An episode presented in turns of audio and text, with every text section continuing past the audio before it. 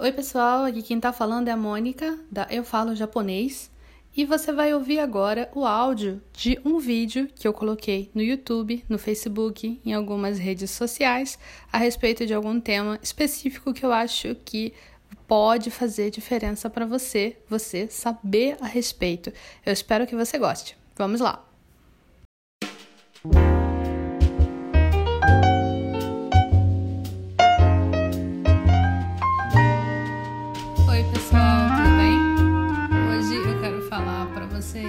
Respeito de um tema que é obrigatório você saber e você se compreender em relação a esse tema para você conseguir ter resultados nos seus estudos, que é como você pode saber qual o melhor horário para você estudar o japonês.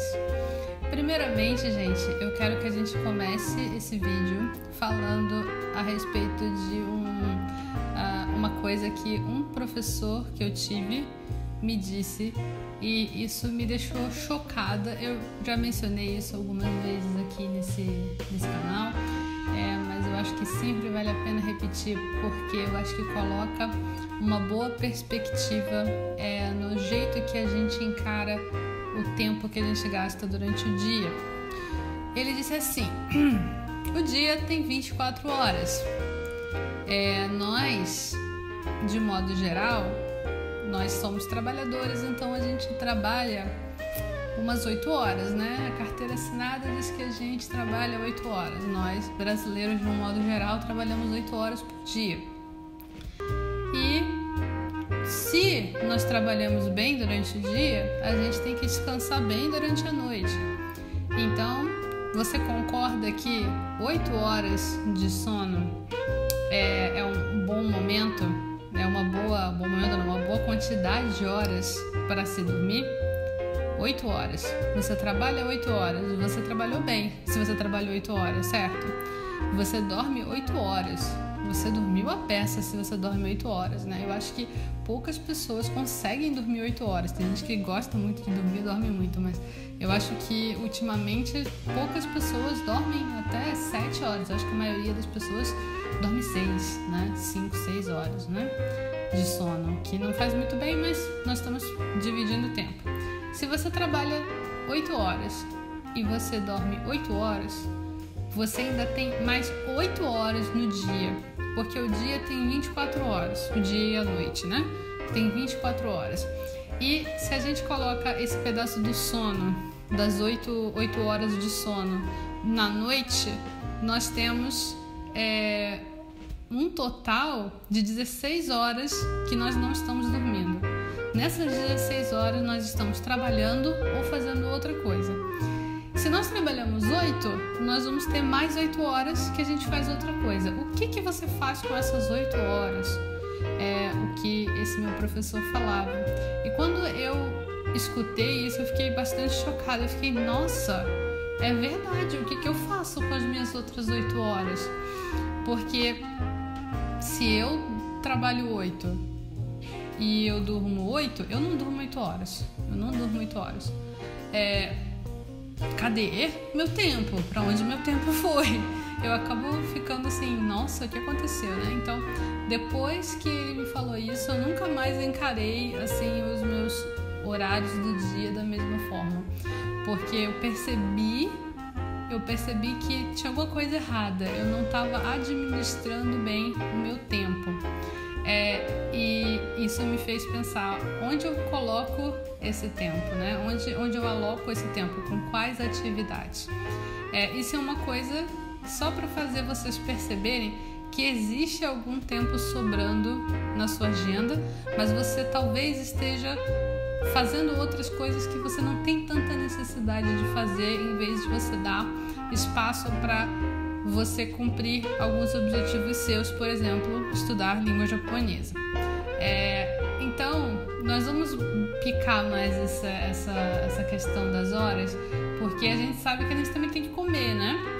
A gente sabe que a gente também precisa é, tomar banho, fazer coisas assim, né? Vamos supor, vamos supor que você, dessas oito horas que sobrou, porque são oito horas de trabalho, oito horas de. É, sono e aí sobram oito. Nós temos oito horas. Vamos pensar que três dessas horas você vai gastar comendo e se arrumando de alguma forma. Por exemplo, você tem que tomar café e sair para o trabalho. É, você tem que almoçar no meio do dia.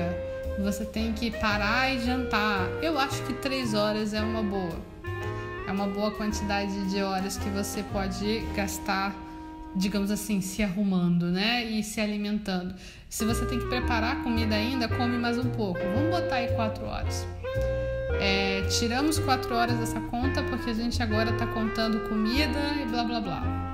É, aí, se você pensar em transporte, você vai e volta, você tem duas horas, talvez, que você gasta no transporte. Aí tem mais duas horas que está sobrando aqui. Tem pessoas que vai sobrar mais tempo, que não tem que ir para lá e para cá, mas nós vamos pensar numa pessoa bem ocupada duas horas de estudo você tem. E aí você, com essas duas horas de estudo, você vai poder realizar algumas coisas e fazer alguns avanços. Mas vamos supor que você não vai estudar todo dia duas horas. Tem dia que você vai descansar, você vai ver um filme. Aí você já não vai ter mais tempo para estudar. Mas você não precisa ver um filme toda noite ou toda manhã, dependendo de onde você aloca essa hora, né? Então, ou você nesse dia não trabalhou, quer dizer, você não estudou, mas nesse dia você estudou, você usou essas duas horinhas para estudo. Ou então você tira uma hora, opa, você tira uma hora para você ficar com, sei lá, os seus filhos, com a sua família, e mais uma hora você estuda? Você pode fazer isso é, e você vai conseguir ainda um tempo para estudar. Se você tirar três dias de uma semana para você tirar uma horinha de estudo, que seja, que seja uma horinha de estudo, vai fazer toda a diferença para você. É, isso é a primeira coisa que você tem que saber. É, e aí você tem que ver onde você vai alocar essa hora de estudo. Aí você precisa entender o conceito de é, os momentos do dia que você tem mais energia e os momentos do dia que você tem menos energia.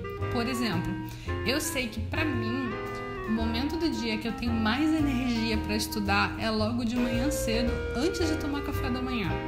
Eu acordo, eu levanto, eu já eu escovo os dentes e aí eu já sento na mesa para estudar. E aí eu estudo e aí pronto, agora agora sim eu posso começar meu dia.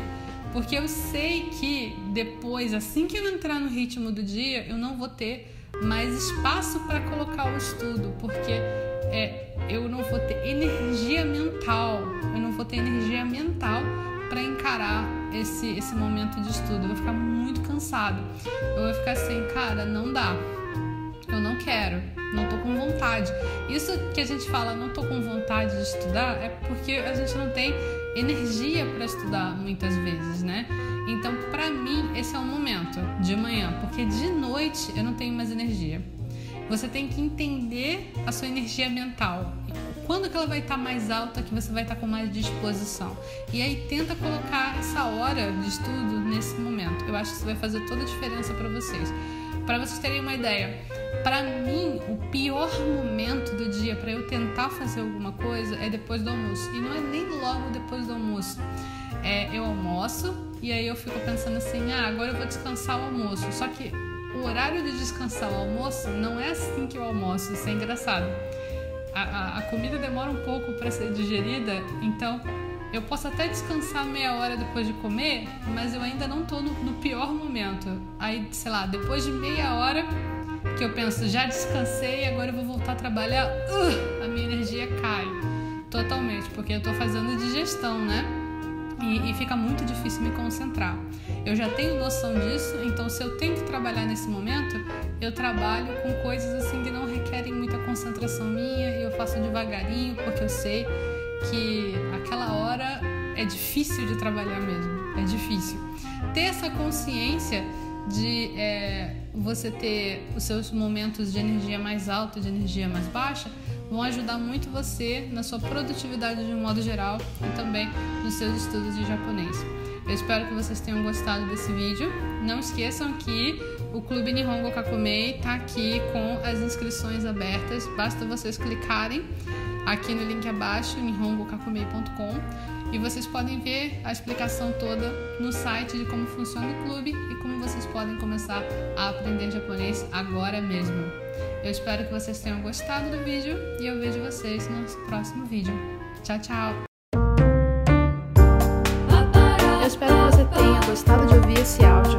Se você gostou desse áudio, por favor, compartilha com alguém esse podcast, alguém que você sabe que precisa saber dessas informações.